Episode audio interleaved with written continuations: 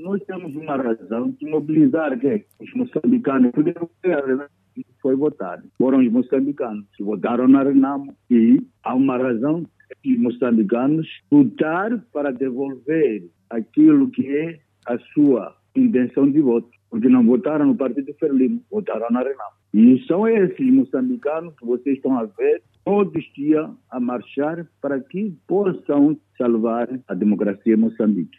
E a Renamo alcançou o, o seu objetivo? Estão recordados quando eu falei no primeiro dia, no início da marcha, eu expliquei que esta, esta revolução não vai parar enquanto não termos alcançado aquilo que é o nosso objetivo, a devolução daquilo que é nosso. Nós queremos umas eleições livres, justas e transparentes.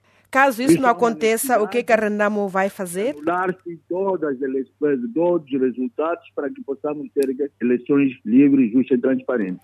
Caso isso não aconteça tá. via legal, o que, Renamo vai fazer? Vamos continuar a lutar. A nossa luta é pacífica.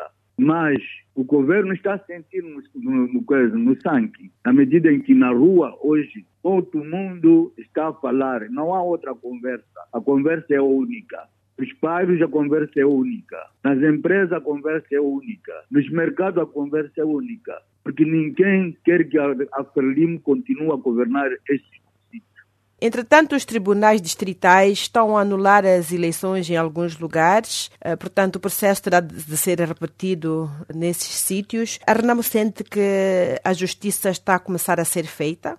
Ah, em alguns sítios, não em todos os sítios, não é? porque vimos a posição que o tribunal tomou na cidade da Matola.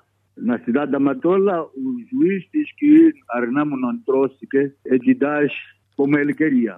Mas nós temos editais que saíram das mesas, com a assinatura de todos os componentes que estavam na mesa. E essa, esses editais estão à vitória a Renamo. E eu penso, que esse juiz deve ter recebido pressão, a mesma pressão que eh, receberam no passado os presidentes das mesas. Não sei se sabe que cada presidente da mesa recebeu 25 mil ou 35 mil. Cada secretário adjunto do presidente recebeu um determinado valor para alterar resultados, para fazer o enchimento. E tem que saber também que nós apanhamos muitos boletins fora de controle da própria CNE. E a nossa pergunta é, esses boletins que circularam nas mãos dos membros da Frelimo, quem que trouxe? Qual é a origem? E eu ontem falei com os nossos juristas para que pudessem processar a CNE, porque a CNE é que controla os boletins. O nível de fraude foi muito elevado e até rudimentar desta vez, não é? É verdade. Isto aqui é uma vergonha para a democracia em Moçambique. Isto aqui é um golpe. Isto aqui é abusar, abusar os moçambicanos, usar a força policial para alterar resultados. Isso não pode acontecer num país democrático, num país que se diz que tem uma representação das Nações Unidas. Não pode. Ou eles têm uma jogada. Talvez quer que aconteça alguma coisa anômala para amanhã vir dizer que não há possibilidade, não há lugar de realizarmos as eleições, para o próprio chefe deles continuar no poder. Uh, Arnamo acha que hum, a CNE precisa de um outro modelo na sua composição? Não, isso vai, vai ser refletido. Não pode ser só o Sufo Mamada dizer, né? Mas aquilo que aconteceu, a grande culpa, a, culpa, a culpabilidade é da CNE Style.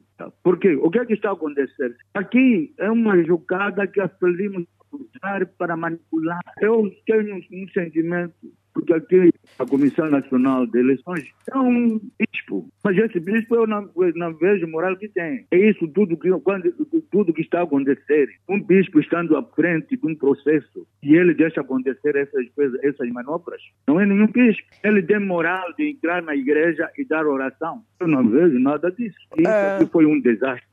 Uh, o processo da Renamo contra a CNE já está em andamento ou ainda é uma ideia? Não, já, já. Os nossos juristas já estão a, a, a trabalhar. Neste momento estamos a trabalhar com os tribunais distritais, né? para dizer que os nossos juristas em, todas, em todos os distritos a nível nacional estão a trabalhar para que possamos devolver aquilo que é o interesse da maioria dos moçambicanos.